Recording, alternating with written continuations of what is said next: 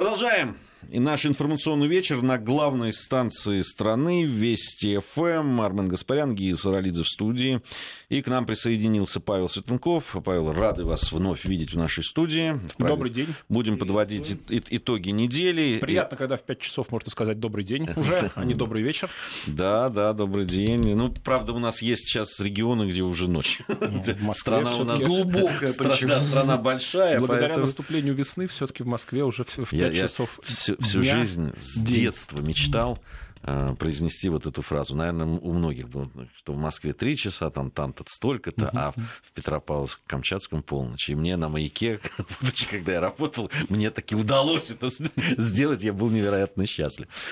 А, итак, ну ладно, давайте серьезным. Э, насыщенная неделя. А, конечно, в международном плане очень много событий, которые связаны Э, с этим делом Скрипаля, с его развитием, с тем, что будет. Э, это совершенно очевидный какой-то новый этап и новый уровень вызова нашей стране и нашей международной политике. Э, сейчас идут утечки, разговоры о том, что с понедельника начнутся отзывы дипломатов европейских, ряд европейских стран. Э, доподлинно известно, ну, не знаю, может быть, что-то, конечно, будет изменено, что э, один из дипломатов, который представляет, главный дипломат, который представляет Евросоюз, будет для консультаций отозван. Ну, понятно, там Эстония, Латвия, там что-то по этому ну, поводу. всегда пожалуйста. Это да, это да. Э, но понятно, что какой-то новый этап такого противостояния в саммит ЕС э, я позволю себе э, рассказать историю, которую поведала нам наш корреспондент, специально Регина Севастьянова. Просто он очень хорошо, очень хорошо иллюстрирует то, что сейчас происходит в отношении нашей страны. На саммите ЕС Э, где вот Регина работала, она наблюдала такую сцену. Э, стояли журналисты, которые ждали э, каких-то заявлений там, и так далее. И подошел премьер-министр Люксембурга, по-моему, угу. великого. Вот, и одна из журналисток нашего информационного агентства задала вопрос. За ней стоял британец, журналист, мужчина который услышал, что она из России, и он просто взял и ну, толкнул, ударил, ну, просто сильно толкнул или не очень сильно ударил, я уж не, не знаю, так вот, ее в спину. И когда она повернулась и хотела узнать, а что, собственно, случилось, он сказал, а вас здесь вообще не должно быть, прошипел он. Вот это, вот, вот, э, на мой взгляд, это очень хорошая иллюстрация того, что происходит? Ну, ситуация достаточно тяжелая. Мы с вами неоднократно говорили, что э, Великобритания, э, выйдя из ЕС, попытается столкнуть лбами Европу, которая в связи с выходом Британии, естественно, становится более прогерманской, и Россию. Мы неоднократно обсуждали эти сценарии. Ну, потому что дважды в 20 веке это уже удалось. Я напомню, что в свое время когда только начиналась э, Первая мировая война, э, кайзер Вильгельм II э, считал, что Британия в войну не вступит, а это был важный фактор, потому что Британия была мировой империей, четверть, где-то населения, четверть территории мира включала в себя Британская империя. На пике расцвета, а некоторые говорят, что даже и треть территории. Так вот, кайзер Вильгельм считал, что в Британии есть прогерманская партия, и в ответ на нападение Германии на Францию и Россию, Британия в войну все-таки не вступит. И, видимо, Британия какие-то сигналы ему подавала в связи с этим, но как только Кайзер напал, а э, идея, что Британия будет нейтральной, она была очень важна для Германии. Как только Кайзер напал, через несколько дней Британия все-таки объявила войну Германии. И таким образом получается, что Британия во многом спровоцировала Первую мировую войну, потому что займи она более твердую позицию, Э, вполне возможно, Кайзер бы нападать не решился, и гибель эрцгерцога Франца Фердинанда, конечно, обернулась бы крупным международным скандалом, но не обернулась бы, скажем так, мировой войной.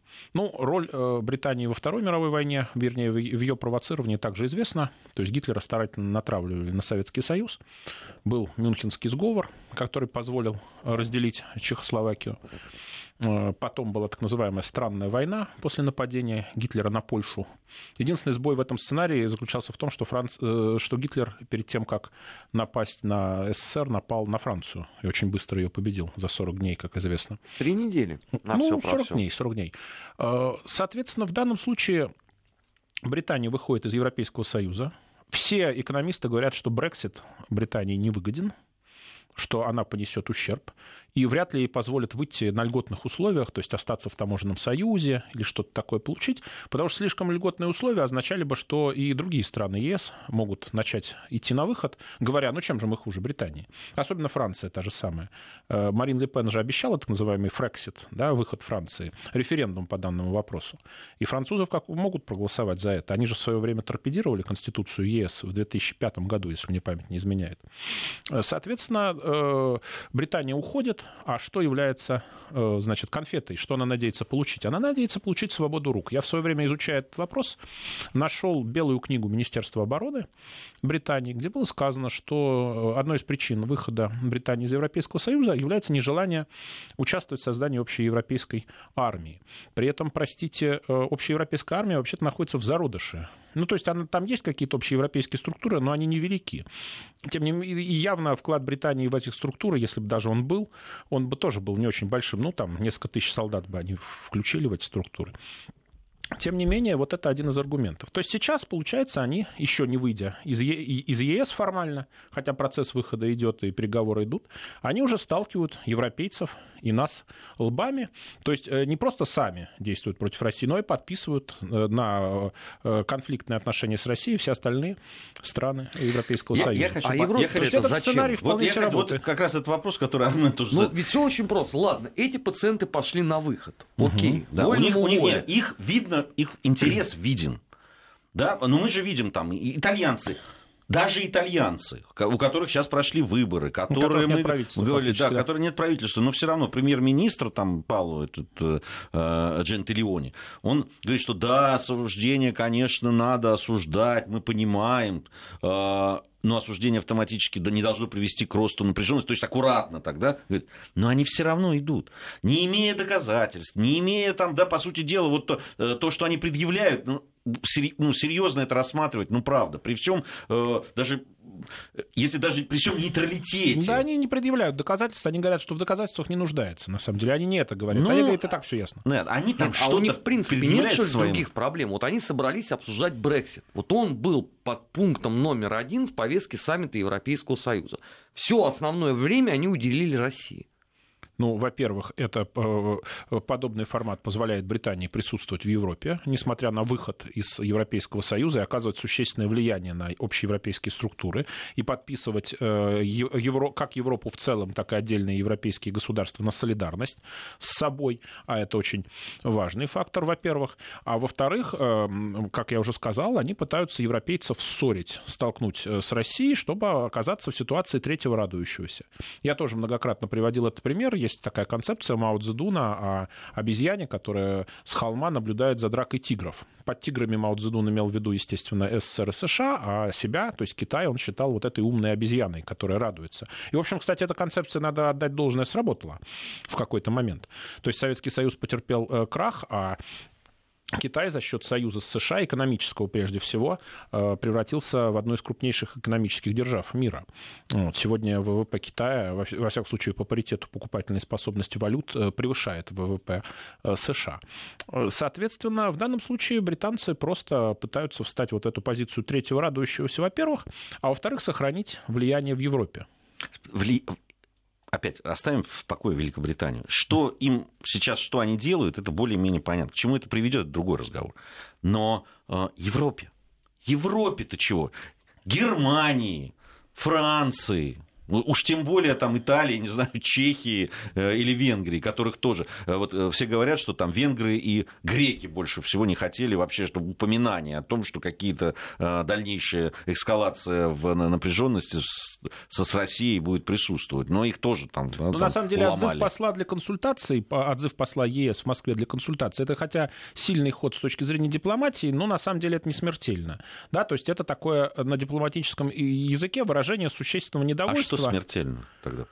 Смертельно прямой конфликт там с отзывом, а реальным что? А отзывом послов не для консультации, Нет, а просто то отзывом, война, да, разрывом отношений и так далее. Да, война. конечно, конечно. Война. А вы, вы действительно говорите, что Европа готова сейчас воевать? Ну, знаете, в 30... это тоже очень частый аргумент. В 1932 году, когда в 1932 году, когда Гитлер потерпел поражение на президентских выборах в Германии, и Германией правил добрый дедушка Гинденбург, в общем-то, люди тоже не верили, что Германия может превратиться превратиться в военный лагерь, что может быть э, установлена однопартийная диктатура и что может начаться война. Тем не менее, как Нет, выяснилось... они могут сегодня, вот, конечно, отозвать любого посла, года прервать до... любые дипломатические отношения, Одна но разница. после того, что показал Путин 1 марта, им сначала надо нарастить подобный э, оружейный арсенал. Ну, понимаете, э, в случае военной грозы, военной тревоги, как правило, крупные экономики мобилизуются достаточно быстро. То есть Германии из э, ее полуразобранного в военном определенном смысле состоянии.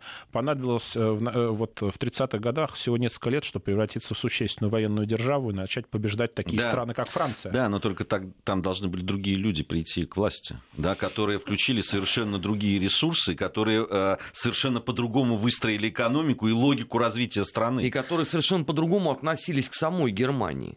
Потому это... что то, что делает Меркель, это нельзя назвать любовью к Фатерлянду. Ну, Меркель, конечно, очень высококвалифицированный бюрократ, она маневрирует и она, я думаю, попытается свести ущерб от действий э, Британии к минимуму. Но проблема тут еще же заключается в том, что все равно же подспудно есть где-то тлеет идея реванша. Да? Германия все-таки дважды проиграла мировые войны, и а, германский все-таки национальный характер и психология, он а, достаточно прямолинейен в таких ситуациях. То есть э, их могут просто а, развести на том, что значит, Россия относительно слаба, значит, можно бить. Вот. То есть тут есть существенная проблема, потому что впервые в истории удается собрать Европу под руководством Германии, и Германия является сейчас доминирующей силой в Европе, и Франция является союзником Германии, а, например, накануне Первой мировой войны Франция была союзником России. Вот почему Николай II э, и его предшественники вели гениальную политику. Потому что э, в Первой мировой войне Россия потеряла меньше солдат, чем Германия и чем даже Франция.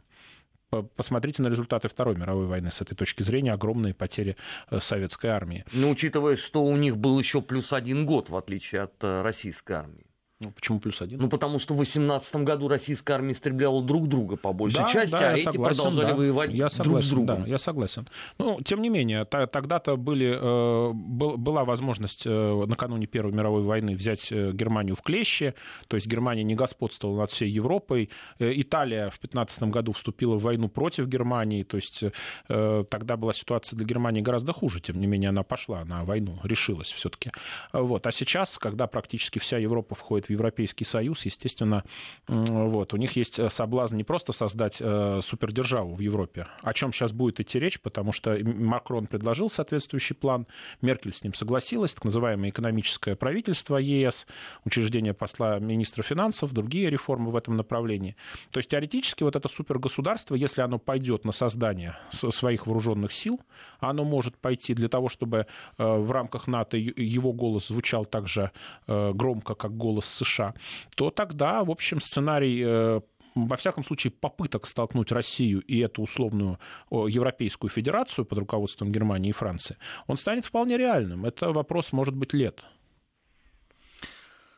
А, ну, мы говорили уже о, такой возможности. Другое дело, что в не знаю, как на это будут реагировать Соединенные Штаты Америки. Всякое усиление. Ведь всегда они говорили о том, что, слушайте, вы платите деньги, вот эти два пресловутых процента, mm-hmm. да, там, э, а мы будем вас защищать. Они всегда же об этом говорили. И вроде как все соглашались. А но Другое дело, что... Да, но не платили, потому что они все равно делали вид, что защищают, эти делали вид, что платят. А вот. Э, сейчас меняется это все. Да? С приходом Трампа очень сильно все это поменялось, и мы же должны учитывать, да, все там есть Китай, как третья, да, полюс и сила, э, очень серьезная экономическая и военная, но э, мы же видим сейчас, при всех там э, радужных каких-то для них там объединений против России там, и так далее, мы видим, что стартовала торговая война. А, как она будет развиваться, пока не очень понятно. А может, э, им удастся это все э, локализовать, а может, это перерастет в настоящую э, торговую войну, которая ну, не может не, отли... не, не сказаться на политике. Ну, торговая война все-таки, я думаю, невыгодна ни США, ни Европе, ни Китаю. Она невыгодна, но она уже ведется. Что... Нет, а проблема в том, что Трамп же, помимо всего прочего, приводит рациональные аргументы. Ну, там, например, говорят, что слишком высоки пошлины со стороны европейцев на американские автомобили. Ну, и, естественно, все эти договоренности достаточно, это сложный комплекс договоренностей, то есть где-то выше пошлины, где-то ниже. Но, тем не менее, у Трампа одной из базовых проблем сейчас является большой торговый дефицит Соединенных Штатов. Он есть в торговле с Китаем, он есть в торговле с Европой. Собственно говоря, Трамп его и пытается снизить с помощью того, что сейчас пытаются называть торговой войной. На самом деле, э, это выполнение предвыборной программы Трампа, который постоянно говорил избирателям, что предшествующие администрации заключали глупые торговые соглашения, невыгодные для США, а он намерен эти соглашения пересмотреть и принять умные, что он намерен заключать умные сделки. То есть э, он э, не хочет заградиться барьерами, он не хочет перестать торговать. Он хочет, чтобы, он хочет навязать китайцам и европейцам более выгодный э, для Америки, естественно, формат сотрудничества. Естественно, китайцам и европейцам это не нравится, потому что то, что для Америки является дефицитом, для, соответственно, Китая, допустим, является профицитом. И Китаю это выгодно, соответственно, иметь этот профицит в торговле. Соответственно, сейчас они будут, я думаю, договариваться и с европейцами, Э, и идут уже переговоры торговых спецпредставителей. И с китайцами, я думаю, что речь будет идти именно о пересмотре торговых соглашений, видимо, в пользу э, США, потому что Трамп, опять-таки, неоднократно озвучивал что, э, позицию, что он намерен вести дела с позиции силы. Даже вот когда он Владимиру Путину позвонил и поздравил его э, с победой на президентских выборах, он, оправдывая вот именно это поздравление, потому что в Америке было много критиков, он написал, что будет добиваться мир, мира с позиции силы. Здесь то же самое. А, давайте вернемся, хотя мы обсуждение там дела Скрипаля, это, безусловно, это наше дело, да, и касается нас напрямую, но давайте вот э, хотелось бы э, поговорить о, э, о обращении к россиянам президента после выборов да, вот специально посчитал нужным специально обратиться, хотя было обращение сразу, угу. когда стали известны уже э, цифры, э, то, как, прошла, э, как прошли выборы. Но все-таки посчитал нужным, потому что такая беспрецедентная. Он пояснил, это э, поддержка, которая требовала там, какого-то обращения и э, разговора о том, что ждет страну эм, несмотря на то, что она по продолжительности небольшое обращение, но в это, по-моему, на мой взгляд, это продолжение его обращения к э, федеральному собранию. В чем-то, да, ссылался, там, да, да, в своей речи на да, послание, безусловно. На это, и там цели и задачи, которые ставились там, да, и для во внутренней э, политики, и внешней. Кстати, в этом обращении там и внешне уделялось немного времени.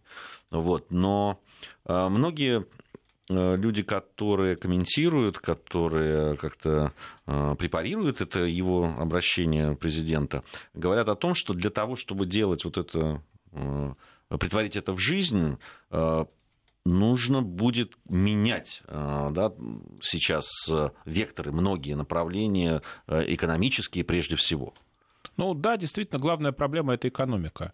Потому что, вот, например, когда я ходил на выборы, было очень видно, что у избирателей, избирателей было много, э, какой-то совершенно особый настрой, такой достаточно праздничный и достаточно веселый. И э, хотя всегда говорилось, что применялись там административные технологии или что-то в этом духе, э, это не может быть единственным объяснением. Понимаете, когда человек из-под палки куда-то идет, он соответствующим образом выглядит, ему скучно, грустно и печально.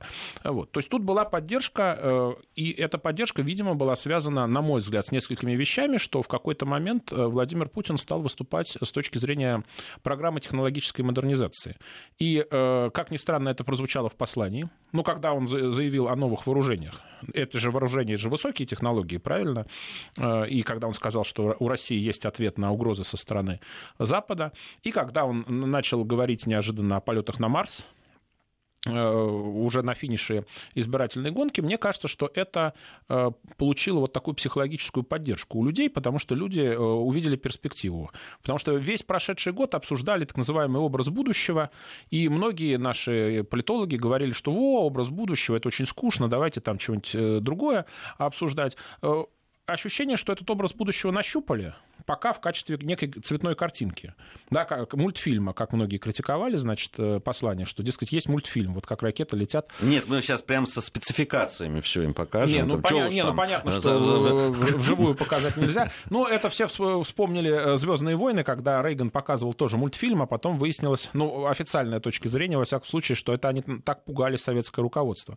Э, ну, не знаю, насколько советское руководство испугалось, но вот такая версия была. Так вот, конечно, общество хочет э, технического перевооружения, общество хочет э, создания современной э, технологически, скажем так, передовой страны, да, потому что от вот этой вот системы условных либеральных экономических реформ, которая всегда сводится к сокращению всего и вся, денег нет никогда ни на что, давайте отменим пенсии, давайте там повысим пенсионный возраст, давайте отменим медицину. Ну, то есть это, это все облекается в красивые слова софинансирования. Вы и государство будете софинансировать. То есть это значит, вы будете платить за медицину, а государство там какой-то кусочек, может быть, будет финансировать, а может и нет. Тут недавно один из руководителей московской мэрии заявил о том, что не надо лечить э, тяжело больных раком, потому что пусть они лечатся за свой счет, а это самая тяжелая проблема. Вы понимаете, рак... Э, не, ну он не совсем так сказал, Павел. Ну, если так, э, положа руку на сердце. Это же достаточно большой был монолог, просто определенные средства массовой информации вырезали оттуда одно предложение и вбросили его в Ну, что сказал, то сказал. Понимаете? То есть э, чиновник такого уровня все-таки должен, ну как-то... Но это не просто чиновник, слова. это один из авторитетнейших врачей э, ну вот, э, понимаете, как, как это звучит в публичном пространстве. Так вот, э, базовая проблема с выступлением Владимира Путина состоит в том, что он все-таки не обрисовал, что конкретно будут делаться, будут делать. Он говорил о трудных решениях, которые будут идти на пользу народу, но если это трудные решения, это все те же либеральные реформы, которые у нас уже проводят, со сколько у нас, дай бог памяти, 27 7 лет, то, э, ну, в общем-то, результаты-то от них э, не очень хорошие. И мы видим, что э, свободная международная торговля, которую превратили в фетиш, и которую, как мы говорим, и что нельзя защищать наш собственный внутренний рынок, она для некоторых государств типа США фетишем сейчас быть перестала. Это идея международной торговли. Если нужно, серьезная и сильная страна защищает свой рынок.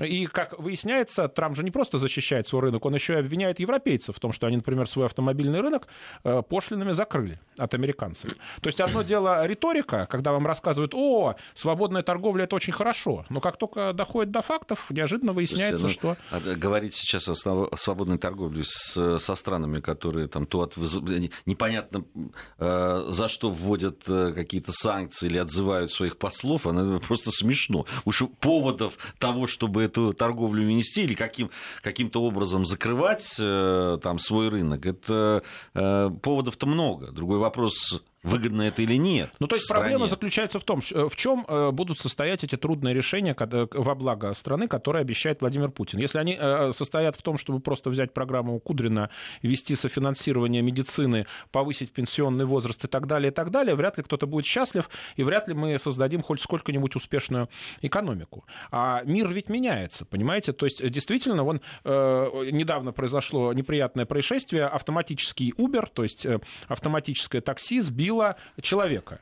Э, все отмечают это как прискорбное событие, но это э, событие означает, что автоматические такси уже, как сказать, явление, ну, скажем так, природы, явление какой-то стандартной жизни, а не, не только не, не уверен, экспонат. что я рад такому, такому изменению. У нас сейчас новости, давайте после новостей вернемся, продолжим все-таки от политики к спорту перешли сейчас в студию у нас. 17.34 в Москве. Армен Гаспарян, Гия Саралидзе, Павел Светенков сегодня у нас в гостях на программе «Недельный отчет». Ну, требует у нас, конечно, сказать о футболе. Пишут, э, что давайте чуть-чуть э, разбавим политику спортом. Я не знаю, что говорить. вот после матча, который мы тут посмотрели с бразильцами, э, для, ну, понятно, что там шишки ну, группа Чаев уже все спела много лет назад. Какая боль, какая боль, Аргентина и Майка 5-0, знаменитая а, песня. Ну да, вот, к сожалению, наверное, расклад сил примерно Кстати, такой. 20 лет назад это было. Но я все таки обращу внимание, что это товарищеская игра была. Бразильцы действительно, ну, бразильцы всегда бразильцы, но при этом там тех звезд, которые были там в начале 90-х годов, наверное, все-таки, согласись, Армен, наверное, таких нет сейчас у Бразилии, тем более, ну, есть Неймар, конечно, но его не было. Знаешь, ну это слабое э, нам утешение. Нет, это наоборот, того, это мы не, это, увидели вчера. Это не слабое утешение, это наоборот. Если бы мы той команде так проигрывали, ну это одно. А здесь, конечно, да дело даже не в бразильцах, они играют, как они играют. Э, не напрягаясь, вот что страшно, они играли. Вся, вся проблема в том, что как мы будем выглядеть на этом чемпионате мира. Вот это все-таки домашний чемпионат. Ну, хотелось бы, чтобы люди порадовались футболу ну, да, хоть, да, да, хоть да. раз. Российские болельщики, ну, не да, гости чемпионата мира, а чтобы мы порадовались. Все-таки, как не смешно, Россия не футбольная страна, несмотря на то, что множество болельщиков у нас есть, и этот вид спорта очень популярен, но в отличие от хоккея, в отличие от многих других э, видов спорта, мы, к сожалению, не первенствуем здесь. Я уж, честно говоря, не помню, когда в последний раз э, мы выходили, по-моему, в четвертьфинал э, чемпионата мира. Это было, по-моему, много десятилетий назад. Но на чемпионатах, Еще советская команда. На чемпионатах мира в 66 году мы были в полуфинале, а ну, на, чемпионат Европы, вот на чемпионатах Европы мы выступали и в советское время, и в российское время довольно удачно. Я напомню, что э, сборная СССР была первым чемпионом, тогда это Кубок Европы назывался, было первым, потом два раза подряд играла в финалах, где, правда, проигрывала, потом был э, очень удачная игра в, в Германии чемпионат Европы, когда мы играли в финале с голландцами, тоже проиграли. Это 88 год да, уже. совершенно верно. И потом были, была бронза вот уже там 2008 э, года.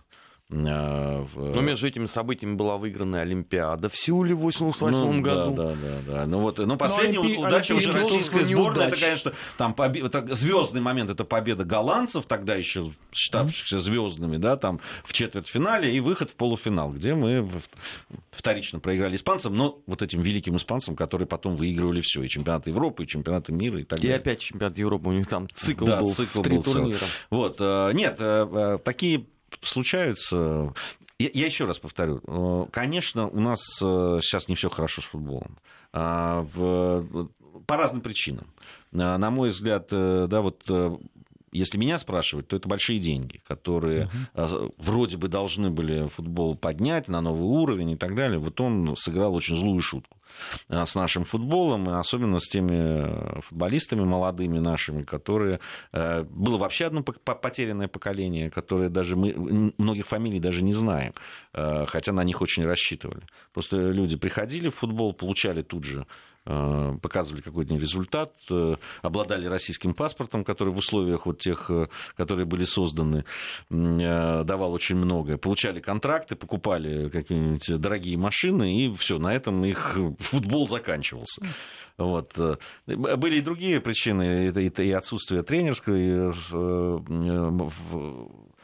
условий, вернее, для тренеров, которые бы работали с молодежью, в детско-спортивных школах, и так далее, и так далее. Инфраструктура во многом отсутствующая в, э, по всей стране, футбольная, спортивная. Можно долго перечислять, но факт остается фактом. Мы проводим э, чемпионат мира. Это, наверное, в мире спорта это ну, просто супер событие. Ну, одно из сопоставимое с Олимпиадой. Не сопоста... Иногда по... не выше. Она Мундиаль выше, выше ценится. По... находится по э, зрительскому интересу выше, чем Олимпиада, и это факт. Но и вот в нашу страну все приедут, все, все, это праздник. Но какой же праздник, если твоя сборная выглядит вот так, как она сейчас выглядела с бразильцами? Вот это только расстраивает меня, честно говоря. Потому что я жду прихода чемпионата мира, это очень любопытно. Любопытно посмотреть за болельщиками, которые приедут в нашу страну, потому что такая разношерстная публика приедет. Это уже, кстати, Кубок Конфедерации показал. Вот, поэтому, ну, что говорить. Ну, Кубок Конфедерации – это такая тренировка. Ну, в общем, наша сборная, насколько я понимаю, на Кубке Конфедерации также не блистала. Вот, соответственно... Ну, на нем блистала только сборная Германии, судя по результату. Ну, нет, на самом деле, как раз на Кубке Конфедерации наши показали в общем неплохой футбол. В общем неплохой футбол, и даже как, в каком-то смысле результат.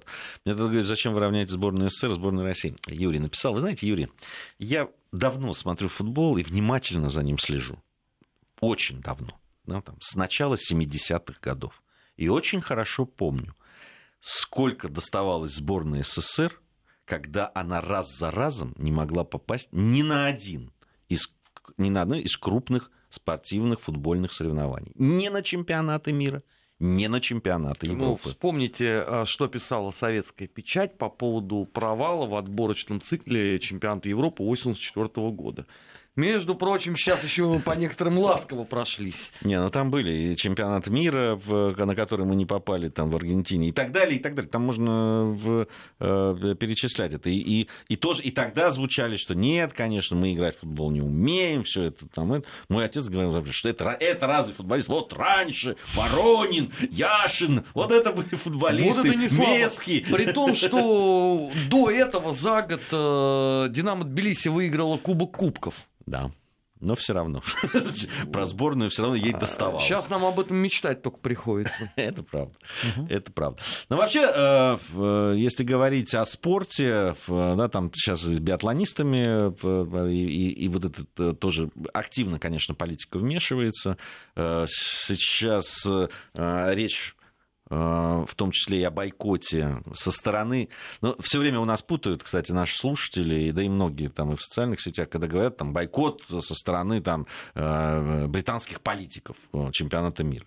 Но все-таки речь идет о бойкоте ну, политических деятелей. То есть там не приедут политики. Борис Джонсон, условно, не приедет. Не приедут политики, не приедут члены королевской семьи. Да. Ну, и не надо, понимаете. Да, Главное, чтобы фанаты Милола приехали. Это, это, собственно говоря, это достаточно такая мягкая форма бойкота. Но не приедут и не приедут.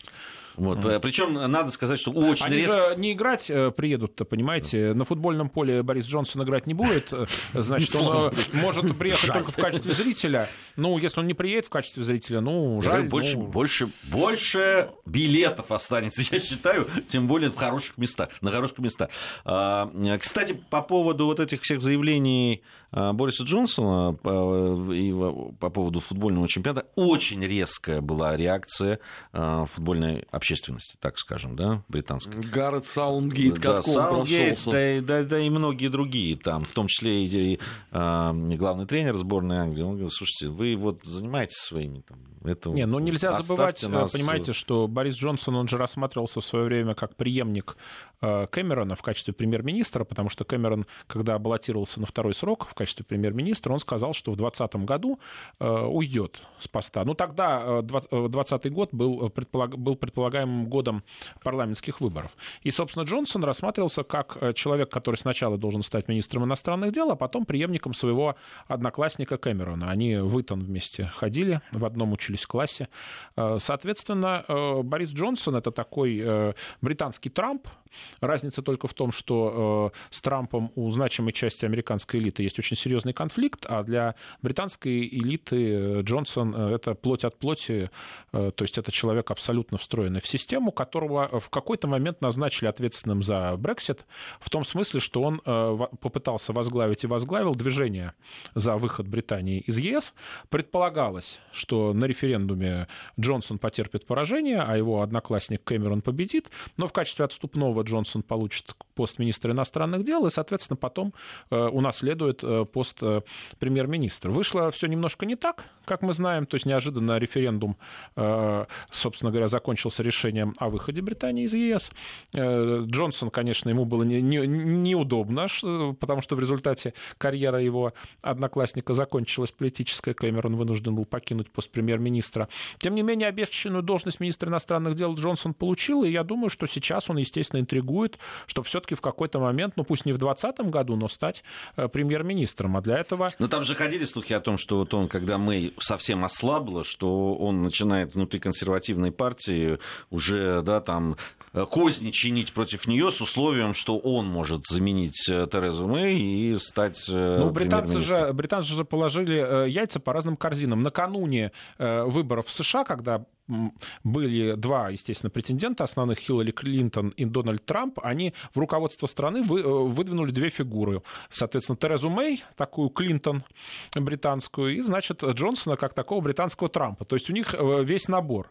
Проблема же заключалась в чем? Что Тереза Мэй в 2017 году, в прошлом году, решила распустить парламент, потому что по всем опросам она должна была одержать оглушительную победу. А в результате э, потерпела такое неприятное поражение, и ее продолжим. Висят сейчас. сейчас информация о погоде, затем продолжим. 17.47 в Москве. Продолжаем нашу программу. Подводим итоги э, в студии Вести ФМ. В программе «Недельный отчет» сегодня Павел Светенков, Армен Гаспарян и Гия Саралидзе, также в студии Вести ФМ. Ну да ладно, со спортом разобрались, можно сказать, э, с футболом. Э, нам тут пишут, что Россия не может играть. Ну, это вы зря так. Сейчас вот такой период у нас просто. Нас российским футболом не испугать. Мы, мы стерпим. Я, мы всегда верим, что будет и другие, настанут и другие времена. Они же были, мы же помним, еще радовались победам. А вот, так как мы люди не молодые, многие из нас, то мы еще радовались победам.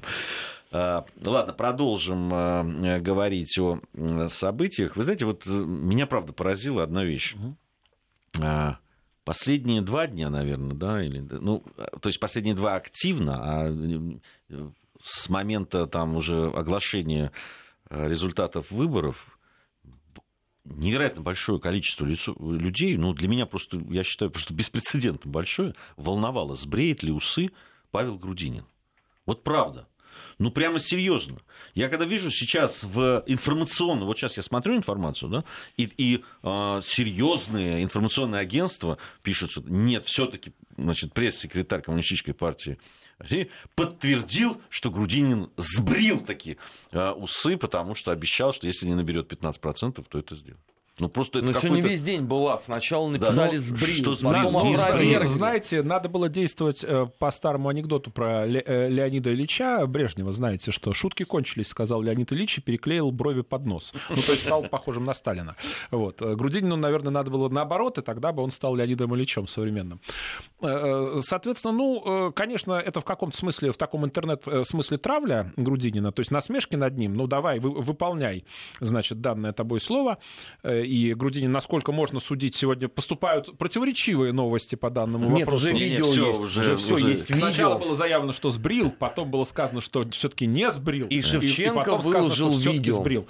Э, э, значит, но тем не менее, тем не менее, это, как ни странно, позволяет Грудинину оставаться пока что в центре внимания СМИ. Ведь э, выборы президентские прошли, статус кандидата в президенты Грудинин потерял. А тут его, в общем, обсуждают как значимую политическую фигуру. Да, это пиар, но это на самом самом деле ну, неплохой пиар. Правда, значимую э, политическую фигуру, которая сбрила или не сбрила усы. Во-первых, если честно, вот, ну, э, я, я, я очень редко спорю. Ну, это вот не моя а, то есть вот на спорт, там вот я сделаю ну, то-то. Да, да, это да. как-то я, я считаю, что не надо, это да, да это какие-то. Если ты считаешь так, значит, ну, это так. Что проверять это?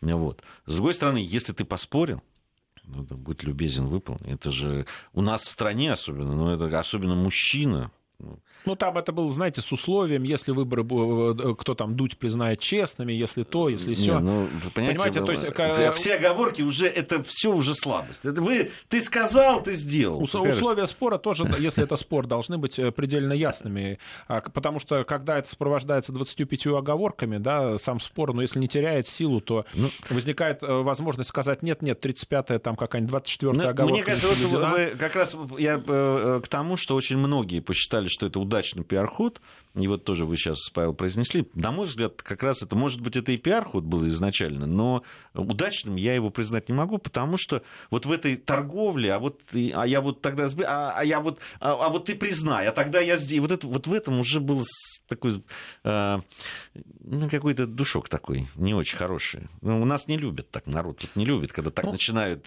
а, выламываться и выкручиваться. Ну, да? понимаете, политическое... Сказал, сделай. Другое дело, что мне, мне кажется, серьезный политик не должен говорить этого. Это вот другой вопрос. Понимаете, есть ощущение некого политического затишья и некого отсутствия таких политических новостей. Почему? Понятно, выборы только что прошли, и, в общем-то, э, сейчас главный вопрос — это формирование нового правительства, над которым, собственно говоря, Владимир Путин будет думать, и, скорее всего, до начала мая официальных решений по данному вопросу мы не увидим. Но, во всяком случае, пока что Кремль опровергает слух о том, что кадровые перестановки могут произойти раньше, то есть до инаугурации президента.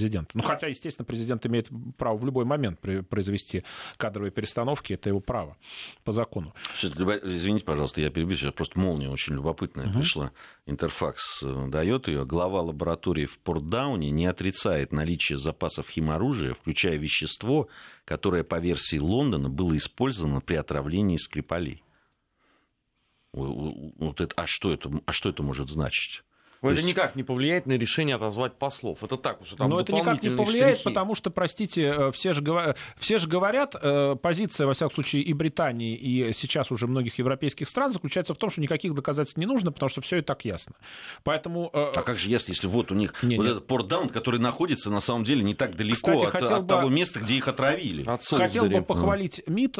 МИД хоть и не очень удачно, но тем не менее начал российскую позицию отстаивать на Западе и в общем-то, спорить с, с этими обвинениями в адрес России, что плюс, потому что предыдущие два года в, обе, в ответ на все эти обвинения в том, что Россия подтасовала выборы, черти где, в каких только странах Россия выборы не подтасовала, э, в США, во Франции, в Германии, э, в Мексике, вот ушедший помощник Трампа по национальной безопасности, как его Макмастер, заявил, что Россия может вмешаться в выборы президента Мексики, которые будут летом этого года, и так далее. Куда только Россия не вмешалась, наша дипломатия молчала и ухитрилась допустить, что репутацию страны изгадили беспрецедентно, то есть лю- любые обвинения в адрес России сейчас на Западе уже э, без всяких э, доказательств считают истинными. То есть что не скажи. Ну, вот, поэтому... я, я, мы не раз уже с вами, Павел, об этом говорили. Я кардинально не разделяю вашу точку зрения с, с тем, что МИД ничего не делал. Понимаете, МИД на всех э, возможных площадках вот говорили сейчас о том, МИД что... слышно. Вот сейчас МИД ну, слышно. Ну, это, может быть, вам, слышно. В, деле, в деле Скрипаля. Не, ну, э, дело в том, что, во-первых, дело Скрипаля все-таки такое, да, а, они хотят, не хотят, какие-то утечки происходят, да, что, а как, что за вещество, а почему это. И здесь вот в случае с э, интернет-вмешательством там не было вообще ничего. Надо было все равно скандалить, требовать они доказательств. Они скандалили. Не скандалили, скандалили они спали. и требовали, все время говорили, слушайте, вы даете, что где, где? Да там нет, все нет, нет, ладно, нет, ну, ну перестаньте. Ну, ну на каждой пресс-конференции это происходило. Да, я достаточно внимательно, например, западные СМИ отслеживаю. Слушайте, в, в западных СМИ, может было. быть, они и не ссылались на то, что кто-то спорит. Так если вы почитаете... за западное Слушайте, общественное мнение. А, если почитать про дело Скрипалей, то э, западная пресса, ей все было Ей было ясно еще до того, как Тереза Мэй об этом сказала. Они написали об этом еще до того, как... Как только стало известно, кто, так, кто был отравлен, да, или попытка отравления, до сих пор неизвестно, он живой, нет, вообще отравили его на самом деле или нет, никто ничего не знает. Интересно, что все это наслаивается на два чудеснейших факта, о которых западная печать э, пока молчит. Первое. Как так получилось, что отравление э, Скрипаля целиком и полностью совпало с знаменитым э, британским телесериалом, э, который был показан в декабре прошлого года? А что там в сериале? Таинственно отравляется разведчик. Вина России абсолютно ясна, хотя доказательств никаких нет. Ну, может, кто-то посмотрел сериал. Второй момент. Как так получилось, что отравление Скрипаля совпало с рекламной кампанией книги «КГБ отравляет Англию».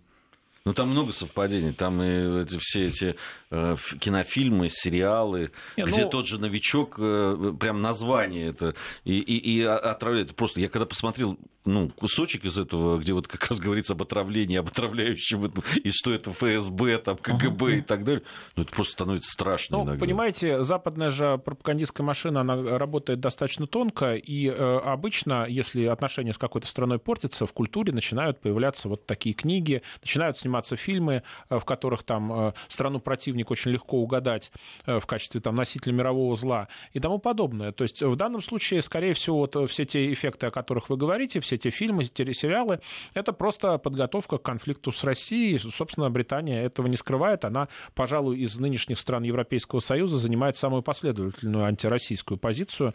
По-моему, более антироссийского государства в современной Европе нет. И даже, как? пожалуй, а на, Польша, на Западе. Павел, ну, Польша. Ну, Польша. Польша, вы знаете, Польша, в Польше систематически звучат голоса, что, может, все-таки надо с Россией дружить, может быть, надо проводить более такую э, гибкую политику.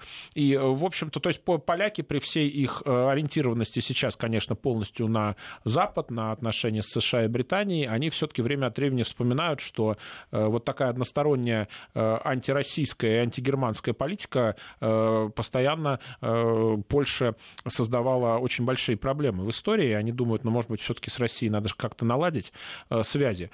Вспомним, что премьер-министр Туск, когда он был главой польского правительства, он, в общем-то, пытался с Россией наладить по польским меркам более-менее такие хорошие отношения. Я говорю еще раз по польским меркам, потому что у Польши специфическая культура и специфическое отношение к России. То есть как раз Польша-то в определенных обстоятельствах может с Москвой ну, хотя бы разговаривать. А вот Британия сейчас заняла, конечно, очень э, яркую антироссийскую позицию и э, пытается к этой своей позиции пристегнуть и все остальные государства ЕС, даром, что сама из э, ЕС выходит. А, ну, буквально минута у нас э, э, в эфире остается. Наверное, уже какую-то такую тему большую мы обсудить точно не успеем. Ну, наверное, вот буквально за 40 секунд все-таки развитие событий, которые связаны с делом Скрипалю.